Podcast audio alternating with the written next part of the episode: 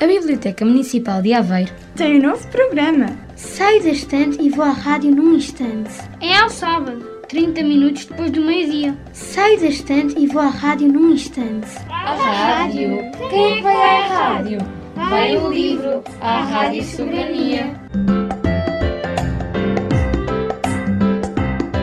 Boa tarde, eu sou a Joana e vou contar-vos a história A Baleia de Benji Davis. O Noé vivia com o pai à beirinha do mar e tinha seis gatos. Todas as manhãs, o pai do Noé saía de casa bem cedo para trabalhar o dia inteiro no seu barco de pesca. Só regressava quando já estava escuro. Certa noite, uma grande tempestade rondou a casa deles. Ao acordarem, o Noé foi até à praia para ver o que acontecera durante a tempestade. Quando caminhava à beira-mar, avistou qualquer coisa ao longe. Aproximou-se e nem quis acreditar no que os seus olhos viam. Uma pequena baleia tinha dado à costa.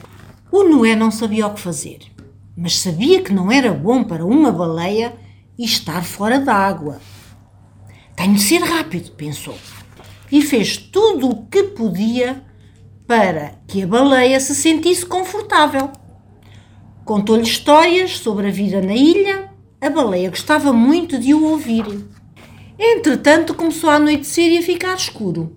O Noé estava preocupado, pois o seu pai podia zangar-se ao encontrar uma baleia na banheira. Ainda assim, manteve o segredo durante a noite.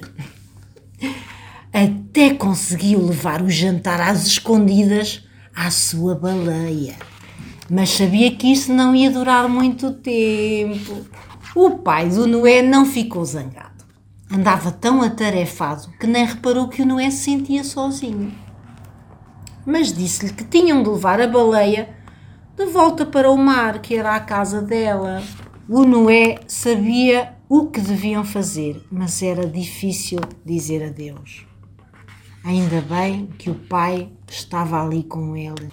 O Noé lembrava-se muitas vezes da sua amiga baleia e esperava um dia reencontrá-la. A Biblioteca Municipal de Aveiro tem um novo programa. Saio da estante e vou à rádio num instante.